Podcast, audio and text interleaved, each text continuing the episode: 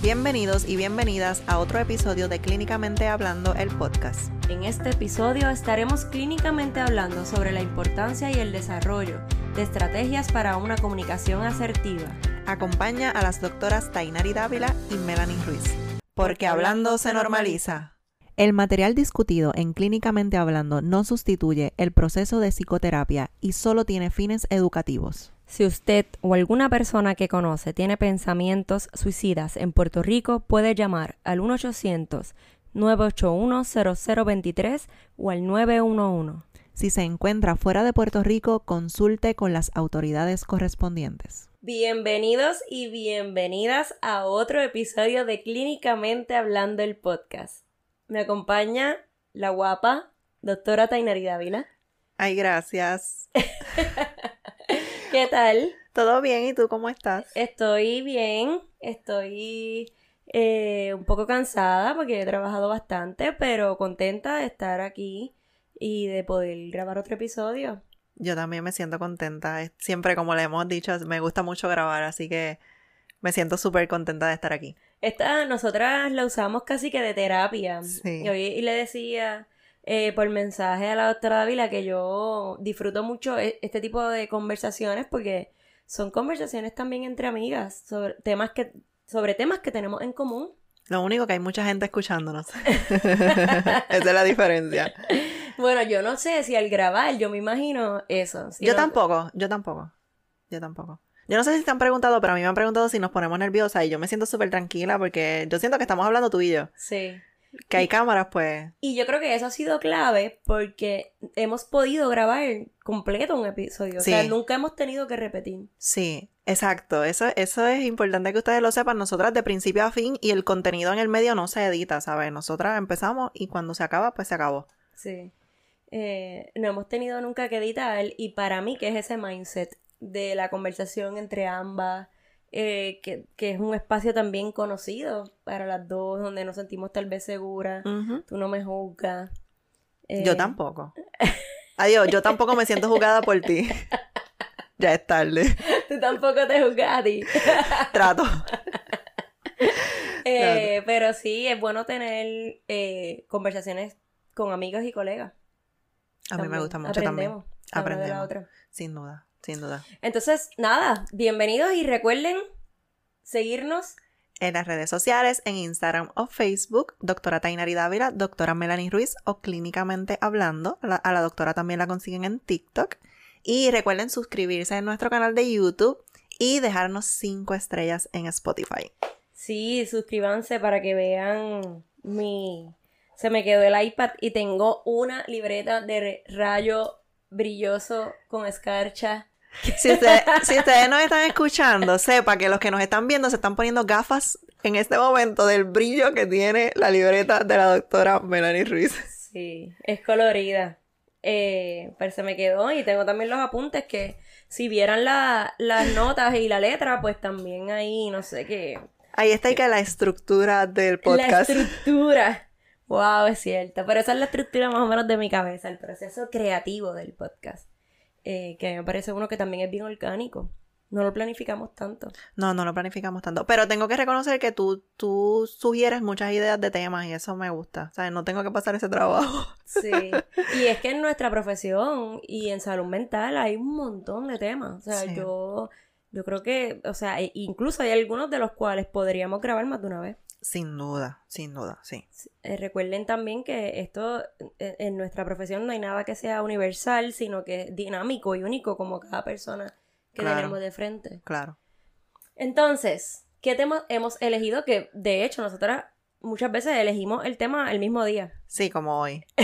Que ahorita le dije, ¿de qué vamos a grabar hoy? Sí. Y yo dije, bueno, podemos grabarle esto, de esto, de esto. Y entonces tú también sugeriste. Eh, pero entonces decidimos, pues vamos a hacer este. Vamos a clínicamente hablando sobre La comunicación asertiva. la comunicación asertiva. Y decidimos ese tema, entre otras cosas, porque creo que últimamente estamos discriminando los temas, o sea, sacándolos, según también la cotidianidad y según la frecuencia con la que vemos los temas en psicoterapia. Exactamente. Así que definitivamente otro de los temas que más se trabaja cuando usted va a psicoterapia probablemente es el estilo de comunicación, la forma en que nosotros eh, interactuamos, nos comunicamos, decimos o no decimos, eh, la forma en que vamos por ahí eh, adquiriendo unas destrezas para relacionarnos con las demás personas. Porque paradójicamente tenemos más medios de comunicación, pero nos comunicamos cada vez menos. Entonces, eso es algo con lo que mucha gente tiene que trabajar en terapia y no solamente con la pareja, que quizás es con la primera persona que podemos pensar, pero igual con la familia, en el trabajo, en todas nuestras relaciones interpersonales. Así que pienso que es un tema muy bueno, muy acertado y muy necesario. Yo también lo creo.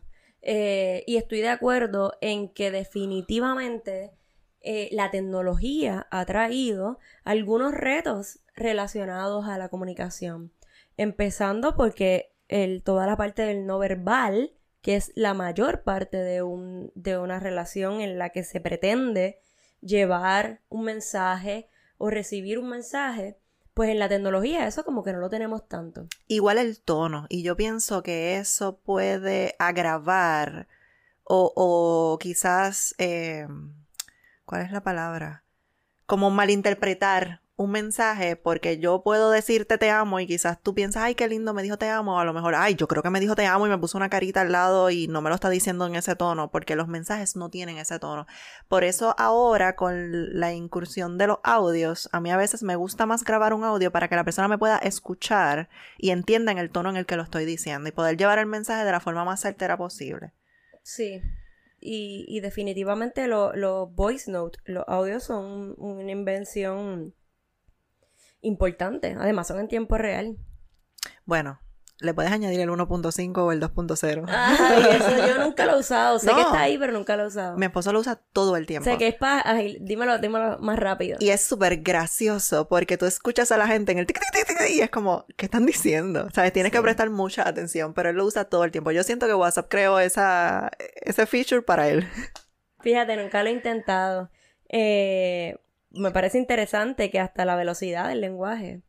Eh, pero voy a comenzar diciendo entonces que si hay una recomendación inicial es que tratemos en la medida que sea posible de buscar eh, la oportunidad de comunicarnos con las personas de manera eh, más presencial, físicamente presente, porque definitivamente pueden haber unos elementos importantes que en la comunicación virtual pues se pierden.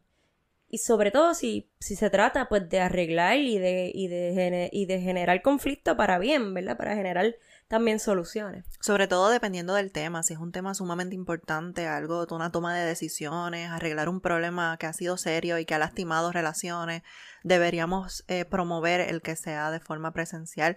Si no se diera el caso, pues entonces pues tratar mejor de que sea una llamada en lugar de intercambiar mensajes por lo que decimos de que el mensaje se puede malinterpretar. Totalmente. Igualmente, eh, algo que he visto mucho es la comunicación, fomentar, practicar, tratar de buscar ese momento con los, a, los padres que tienen, por ejemplo, hijos adolescentes es una etapa de la vida de desarrollo donde para poder darnos cuenta de lo que pasa y de lo que esperamos y llevarle ese mensaje también de seguridad, de amor, eh, necesitamos establecer esa comunicación.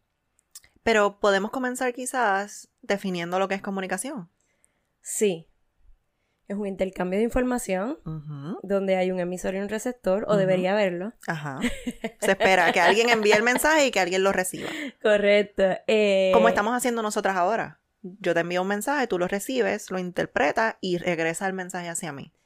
Exactamente. Y también considerar que para que haya ese proceso de comunicación es necesaria, sí, llevar el mensaje, pero también la escucha. El poder escuchar eh, activamente cuál es la información que esa persona o eh, en ese momento nos está compartiendo y cuáles podrían ser las intenciones también. Yo siempre digo que la destreza que, que más me enseñó mi profesión fue la de escuchar y es la más que yo valoro. Yo estoy segura que todas las personas que nos están viendo en algún momento no se han sentido escuchadas y cómo uno se siente. Y para mí es bien fuerte porque yo estoy todos los días escuchando a la gente de forma activa. Y cuando yo voy a un lugar y no me escuchan, es como, si me escucharas.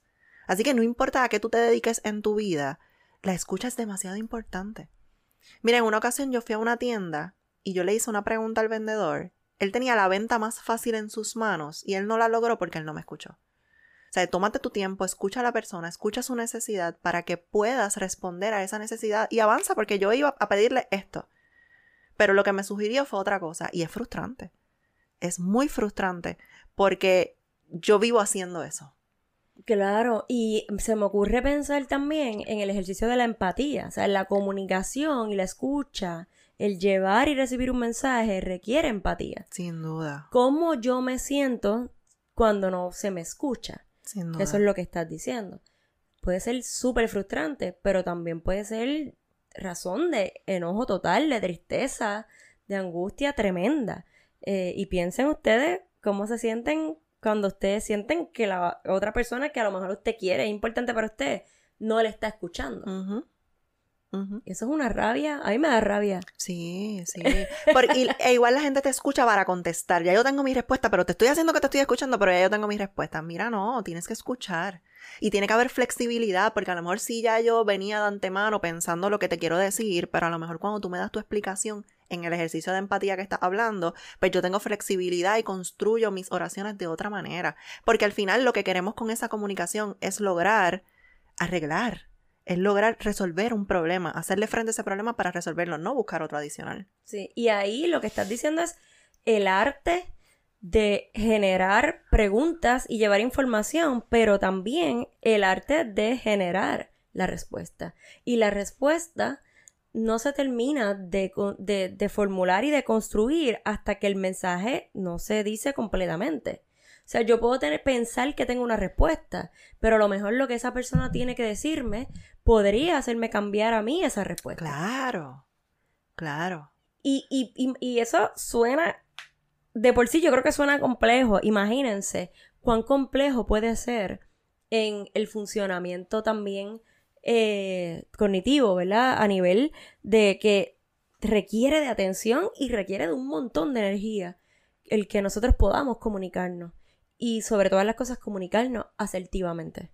Sí, que yo creo que es la parte más importante, que esa comunicación sea asertiva, sea honesta, sea sincera, sea directa, pero que sea respetuosa y en búsqueda de una solución, no de mayores problemas. Estoy de acuerdo y otra cosa también es que a veces eh, nos enfocamos muchísimo quizás en, ah, es que yo he dicho esto o he dicho esto otro. Sí, pero a lo mejor lo dijiste en automático, lo dijiste y no le has prestado atención quizá al peso que pueden tener algunas palabras. Las palabras tienen un peso tremendo. Así que también es un poco ir nosotros pensando cómo vamos a decir esto. Y por eso es que existe el maltrato verbal, por la fuerza que tienen las palabras. Así que es bien importante que si estamos promoviendo la comunicación asertiva, estemos pendientes a lo que, a lo que estamos diciendo. Yo les digo a mis pacientes que se tienen que comprar un filtro y que ese filtro se pone aquí, en este camino. Tú vas a pensar antes de hablar. Y a veces, por ejemplo, yo hablo muy rápido.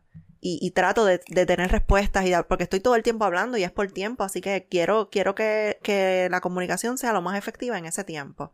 Pero no pasa nada si uno respira, se toma un segundo antes de responder mm. y que te permita tener ese filtro. Y decir lo mismo quizás de otra manera, pero llevando el mensaje, porque al final la comunicación puede ser de tres formas. Puede ser pasiva, puede ser asertiva, puede ser agresiva. El asertivo yo siempre lo coloco en el medio, los que nos están escuchando, yo siempre coloco en el medio asertividad y en las esquinas eh, comunicación pasiva y comunicación agresiva, porque yo siento que la asertividad tiene de ambas. Tiene la pasividad de que lo voy a decir con, tranquilidad, sin afectar a nadie, sin agredir a nadie. Pero tiene eso de la agresividad de que te lo voy a decir. Voy a buscar la forma y te lo voy a decir. Pero no es ni pasiva ni agresiva. Y, yo no quiero tampoco una actitud pasiva, sumisa, porque yo siento que en algún momento tú vas a seguir acumulando y ese cúmulo va a hacer que tú te, te pases al lado agresivo. Claro. Y yo no quiero eso. Así que quiero que tenga algo de los dos. El que yo voy de forma pasiva a decirte quizás algo que no me gusta o a buscar soluciones, pero te lo voy a decir, no me voy a quedar con eso y ahí está la parte de la agresividad que no es agresivo, sino que, que voy a ser directiva y te lo voy a decir. Sí, que la asertividad es ese punto medio, ese balance, sobre todo. Claro. Entre una cosa y otra. Claro. Eh, estaba escuchando un podcast que decía que en las parejas que decían que no tenían conflicto o que no discutían era porque una de las dos partes probablemente estaba siendo demasiado pasivo, o sea, estaba guardando cosas. Eh, y que precisamente por eso es que no se da esa comunicación asertiva, porque en la comunicación asertiva se busca generar ese conflicto. Lo que pasa es que el conflicto no tiene por qué ser un motivo negativo de pérdida, al contrario, es, como estás diciendo tú, es de generar soluciones. Eh, hay una cosa bien importante que no podemos perder de perspectiva y es que lo que a nosotros nos diferencia de las demás especies y del reino de, los demás seres vivos es la oportunidad y la capacidad para no solamente comprender el lenguaje, sino también articular el habla, que se da en lugares diferentes de nuestro cerebro. Así que eso lo que nos quiere decir es que nosotros tenemos una capacidad especial que nos permite debar y escuchar información para generar vínculos, para relacionarnos, para sentir emociones y afecto. Y si a eso le sumamos el que aproximadamente el 70% de la comunicación es no verbal. Así que un gesto, una postura, eh, un movimiento, una lágrima, puede también llevar muchísima información y nosotros debemos practicar y desarrollar esa habilidad para pensar en, qué quiere decir también ese no verbal. Y yo creo que esa parte es sumamente importante que reflexionemos sobre nuestro no verbal, porque nosotros no nos miramos. A mí una vez alguien me dijo que yo hablaba con los ojos. Y en ese momento yo me digo, y es cierto. O sea, tú me dices cualquier cosa y yo abro los ojos. No me digas que mirada que juzga. Mirada que juzga. La verdad es que lo admito. Pero, pero uno no se da cuenta. Entonces, ¿cómo desde ese momento yo me empecé a ser consciente de lo que me estaba diciendo? Porque, por ejemplo, yo no quiero hacerlo con un paciente y que vaya, que a lo mejor me está diciendo algo que me sorprendió y que no se vaya a sentir aceptado porque simplemente me sorprendí. Porque a veces las personas cambian de tema y tú no te esperas el otro tema y a lo mejor te sorprendiste de lo que te está hablando, pero no necesariamente es porque lo estás rechazando, porque por mi mano eso, eso no va a pasar. Así que sí trato de estar bien consciente de eso, de mi no verbal, de que mi no verbal refleje paz, refleje tranquilidad y refleje aceptación a lo que sea que me estás diciendo. Sí. Y yo creo que nosotros tenemos un poquito de ventaja en el sentido de que parte de nuestro entrenamiento como psicólogas clínicas podría quizás poner sobre la mesa el tema del lenguaje no verbal, porque muy temprano en nuestro desarrollo. Eso es algo que alguna vez nos han señalado. Y, y, eso es una ventaja hasta cierto punto que nos da nuestra formación académica.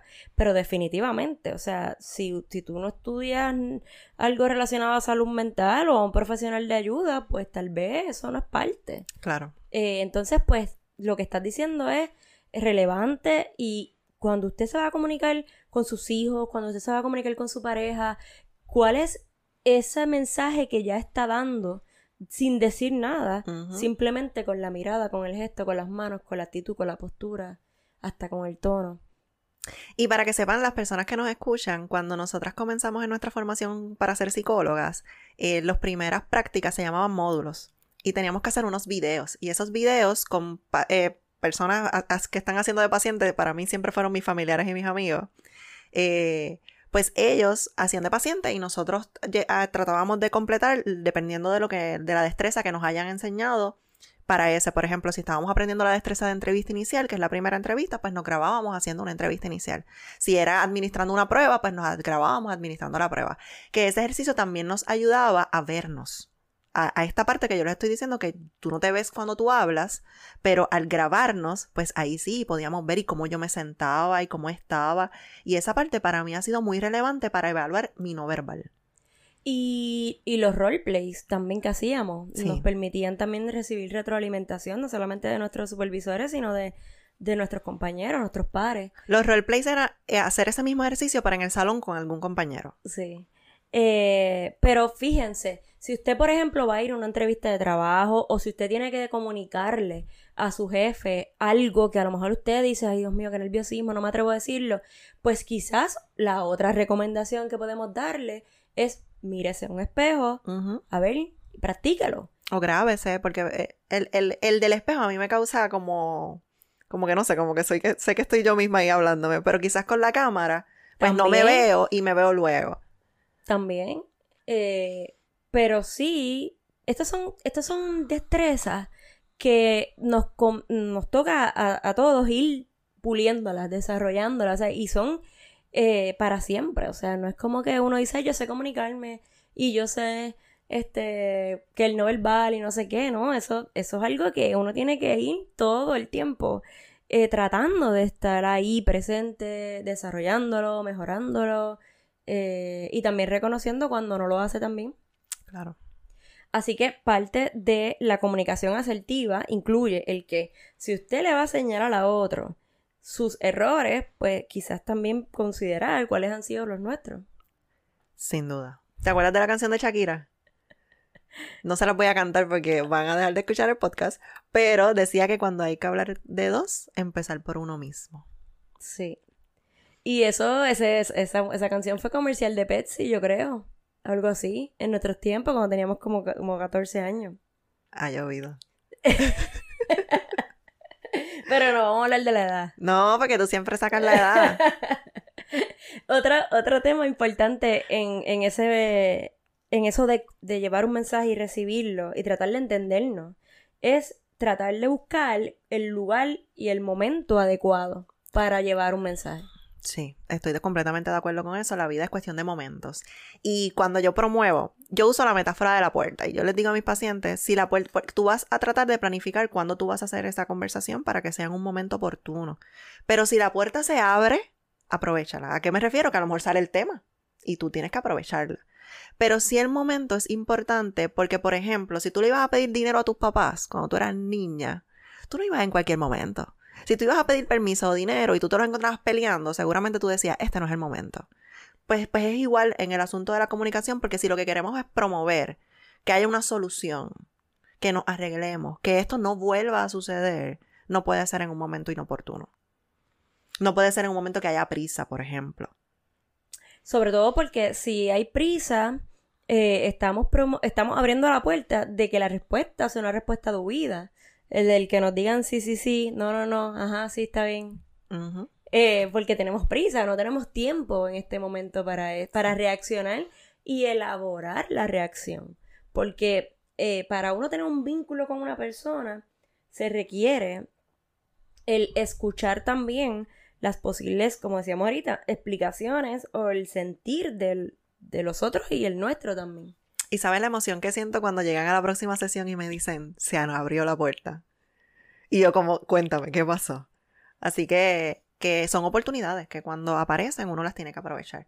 Porque pasa mucho, por ejemplo, en parejas, que a lo mejor tuvimos esta discusión, nos arreglamos y la gente piensa, ¿para qué vamos a hablar de eso si ya estamos arreglados? Pues vamos a hablar de eso para que no vuelva a pasar.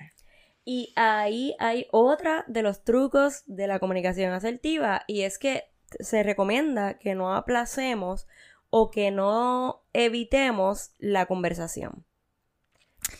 Para mí la evitación no sirve en, en ninguno de los temas de los que podemos hablar. ¿Sabes? La evitación te va a dar un alivio que es momentáneo, pero no te va a funcionar. Hay que hacerle frente al problema. Óyeme que a veces uno no sabe y a veces uno busca información o a veces uno consulta, es verdad. Pero hay que hacerle frente al problema para buscarle solución. Sí. Si tú tienes una gotera en tu casa y tú evitas mirarla, eso no se va a so- a solucionar solo. No deja de estar. No deja de estar. Al revés, se puede complicar más. Eso mismo es lo que quiero que veamos. Quizás en la relación de pareja, ¿dónde está la gotera? Y dónde yo la. ¿Qué, qué, qué yo puedo aportar a la relación con una conversación positiva, sin juzgar, sin herir, sin estar sacando más culpa? Porque entonces a veces pues arreglamos esto y sacamos otras cosas más. No, que sea una conversación en positivo, buscando el cambio. Sí. Y, y refiriéndose también a, a cosas específicas, no generales. Porque muchas veces también pasa que entonces generalizamos el que la persona, eh, ¿verdad?, Ha- hace esto siempre o es así siempre. Y entonces, pues ahí hay un poco de juicio también, porque es como si dejáramos de ver quizás aspectos positivos, porque si es una persona que tiene un vínculo con usted, es porque de alguna manera u otra ahí también han pasado cosas buenas. De acuerdo. Eh, a- así que también otra de las recomendaciones que estaba por ahí mirando es tratar de cambiar las palabras y de sustituir, eh, por ejemplo, el ser por estar. Eh, no es lo mismo el decirle a tu pareja, es que tú eres una persona que, que es rígida o que no me entiende, a decir, yo creo que en este momento no me estás entendiendo. Es diferente. Es diferente. La primera, el, el, el atribuirle eso, esa característica a la persona o a los hijos, por ejemplo, eh, lo que hace es que levanta una defensa tremenda. La levanta. Es como si se, se expandiera un pez globo y con, su, con sus agujitas, ¿verdad? Con sus espinitas. Eh, y entonces pues ya eh, ayer precisamente yo atendía a una persona que me decía, es que se levanta la barrera a la muralla china. En cuanto vienen a decirme esto, esto y lo otro, porque siento que me juzgan.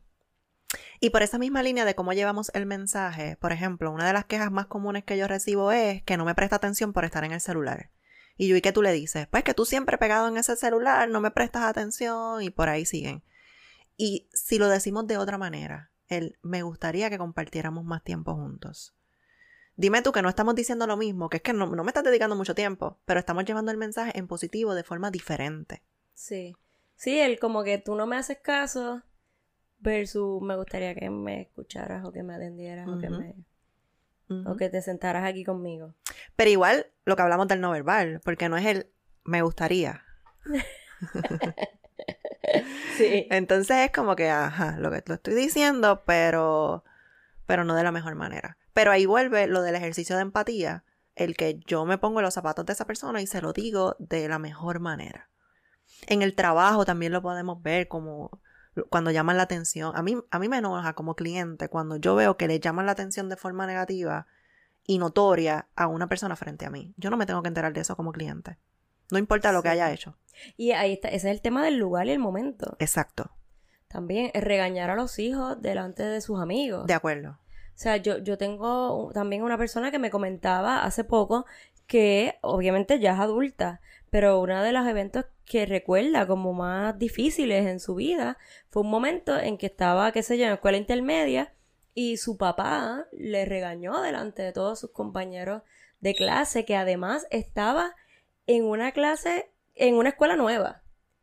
O sea, y lo recuerda como uno de los momentos más angustiantes de su vida.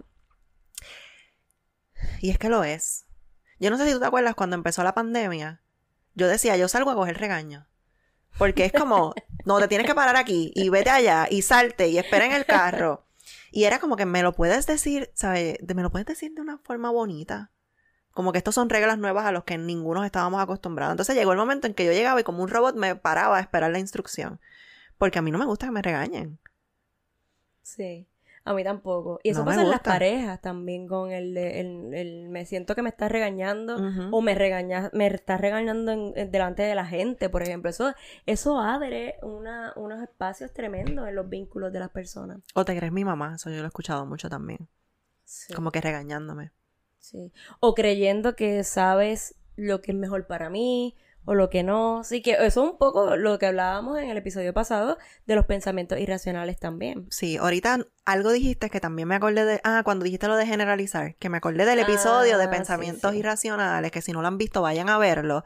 Porque es lo mismo que, que esa creencia que tenemos nosotros, pues lo llevamos a la comunicación y cómo podemos estar equivocados en la forma en la que llevamos el mensaje y por consiguiente pues no vamos a lograr el objetivo que queremos. Y, y una cosa que yo quiero plantear es que algunas personas vienen de una historia donde la comunicación, la comunicación agresiva o la comunicación que es más pasiva se ha normalizado.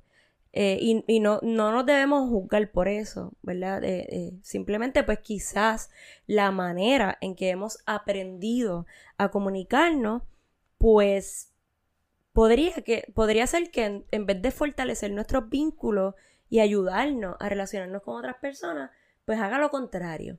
Y terminemos quizás, no sé, aislándonos o no relacionándonos tan bien. O usted puede pensar, es que la gente me malinterpreta, pero quizás un buen ejercicio de reflexión es decir, espérate, ¿cómo yo estoy diciendo las cosas? ¿Qué palabras estoy utilizando? Eh, porque al fin y al cabo, si se cierra esa puerta, nos quedamos nosotros del otro lado, a lo mejor con un montón de cosas que decir. De acuerdo. Y, y también entender que el que hayamos crecido en un hogar así, que no es mi caso, pero el que hayamos crecido en un hogar así no nos da derecho entonces a tratar a todo el mundo de esa manera. Claro, sí, O sea, sí. alguien tiene que cambiar esa cadena. Y que si no, tú no quieres recibir agresividad, pues no puedes enviar agresividad primero. Y ahí hay un tema eh, que voy otra vez a lo que decía en el episodio pasado sobre la esperanza. Eh, el, el punto importante del por qué hablamos de esto, entre otras cosas, es porque son eh, estrategias o formas de interactuar o de hablar que pueden mejorar, que pueden cambiar, que se pueden transformar. Y en la medida en que nos detengamos a ocuparnos de la forma en la que nos comunicamos o en la que estamos relacionándonos o escuchando o no escuchando a los demás, pues nos abrimos la oportunidad de mejorar. Estoy de acuerdo. Y una de mis mayores preocupaciones en el tema de la comunicación y cómo las personas se comunican con tanta hostilidad para mí es en las redes sociales.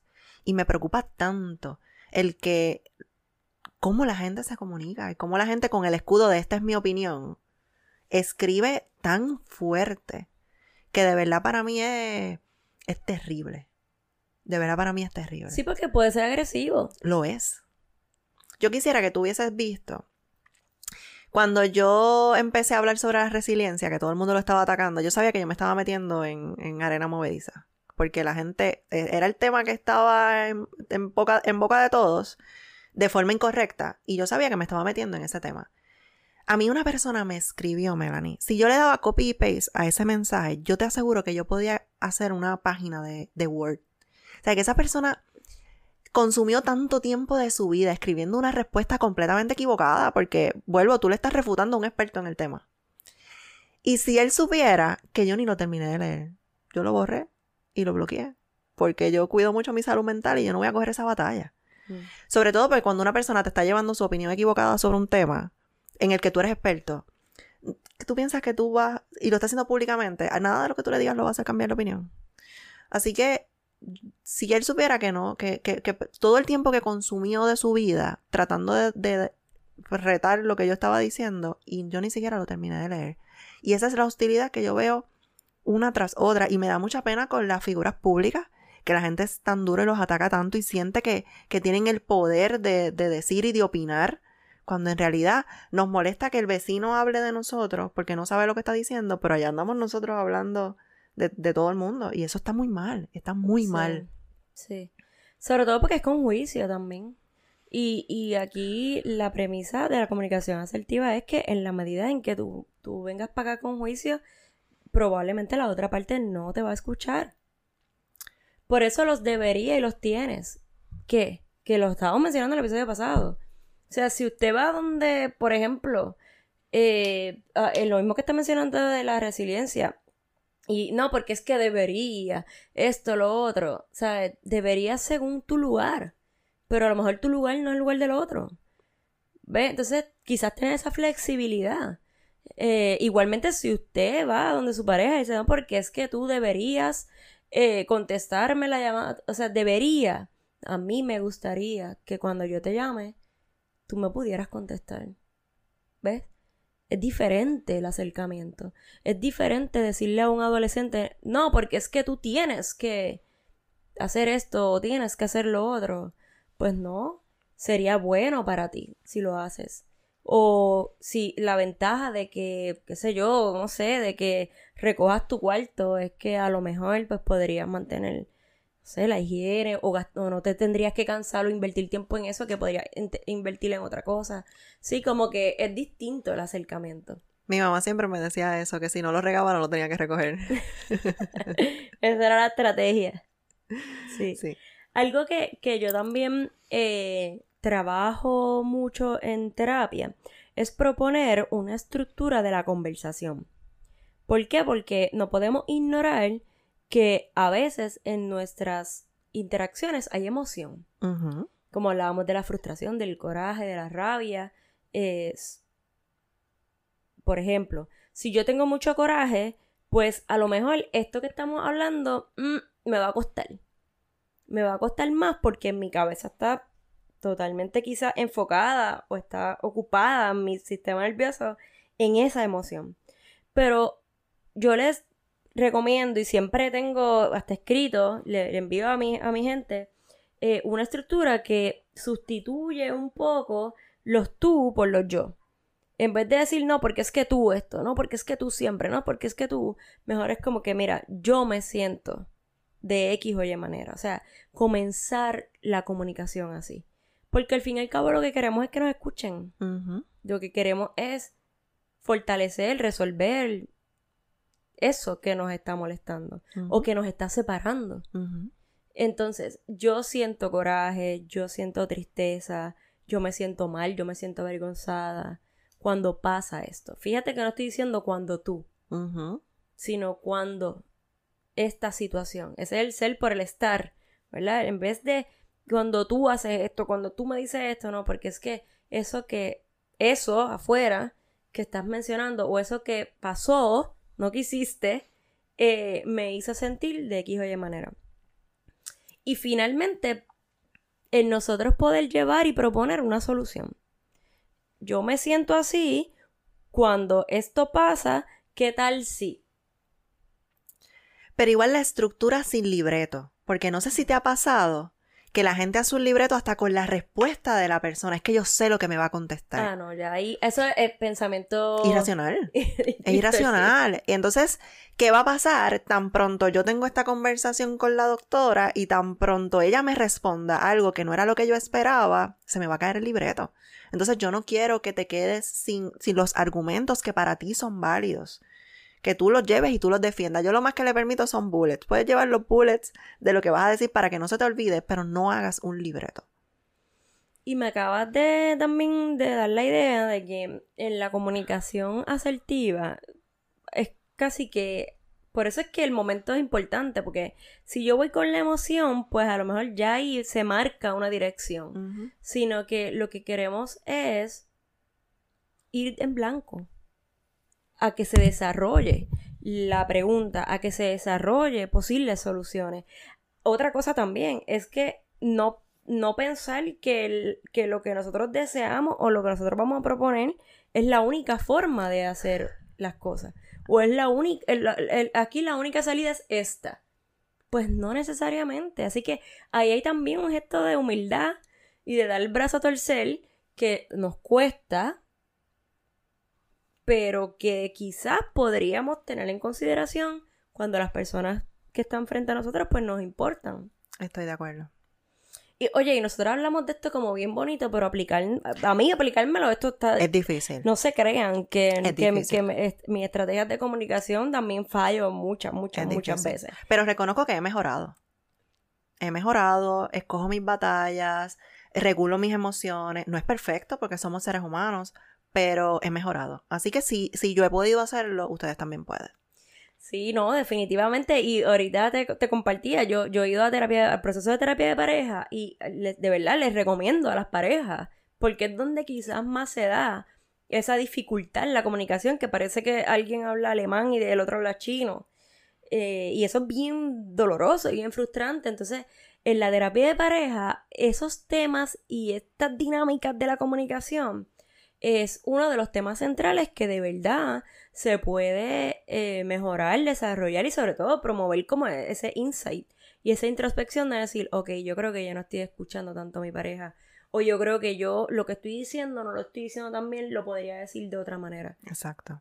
Eh, al fin y al cabo, esa es la invitación eh, que, que hacemos, ¿verdad? Esa es la invitación, lo que queremos es más bien mirar para el frente y no y no seguir quizás en esos eventos o en esos errores, sino en general posibles soluciones para que quizás esas cosas pues no vuelvan a pasar o no sigan pasando.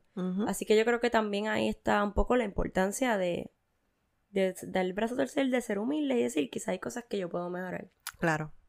Y sin estar echando culpas. Y si tiene duda, vaya a ver el episodio de la culpa. Sí. Y eso también es difícil. Es difícil. Sí, pero es posible. Es posible, es posible. Y, y, es importante que cuando, cuando, vuelvo y repito, nos interesan las interacciones, incluso en el trabajo, por ejemplo, o en la escuela, o en la universidad, o con el hijo adolescente, que yo sé que eso es difícil, eh, como que ir tratando de que, ok, también si yo doy mi brazo a torcer, también si yo soy humilde, a lo mejor puedo abrir unas puertas que es conveniente que se abran. Así que la comunicación asertiva es pieza clave de nuestro éxito y sobre todo de nuestro éxito interpersonal. Todas nuestras relaciones. La comunicación está en todas nuestras relaciones. Así que la invitación que le hacemos es a que siempre tengamos de frente que nosotros somos seres sociales que necesitamos comunicar y que nos comuniquen. Es un proceso en ambas direcciones. Eh, y es posiblemente la base de no solamente cualquier relación interpersonal, sino también la base de los vínculos, sobre todo de esos vínculos afectivos, de, de, amores, de, de familia, eh, es la base de esos vínculos que necesitamos para vivir. Estoy de acuerdo. Me ha encantado este episodio. Así que nada, y nosotros también vamos a aplicarnos esto. Mira, me, me puse nerviosa por poco me llevo el micrófono. No, pero ya yo tuve, yo no sé si esa toma va a salir porque tú eras la que estaba hablando, pero yo vuelvo a tumbar el micrófono. un poco en el ejercicio de que nosotros nos paramos aquí también desde el ejercicio de la humildad y del reconocimiento de que esas son áreas que las sabemos en teoría, pero también estamos todo el tiempo trabajando nosotros. Claro. Eh, así que, nada, les queremos. Gracias, por, escucharnos. Lo dimos a la vez. Síganos en nuestras redes sociales. Instagram o Facebook, doctora Tainari Dávila, doctora Melanie Ruiz, Melanie con Y, clínicamente hablando, y a la doctora la consiguen en TikTok, se suscriben a nuestro canal de YouTube y nos regalan 5 estrellas en Spotify. Les queremos, gracias. Bye.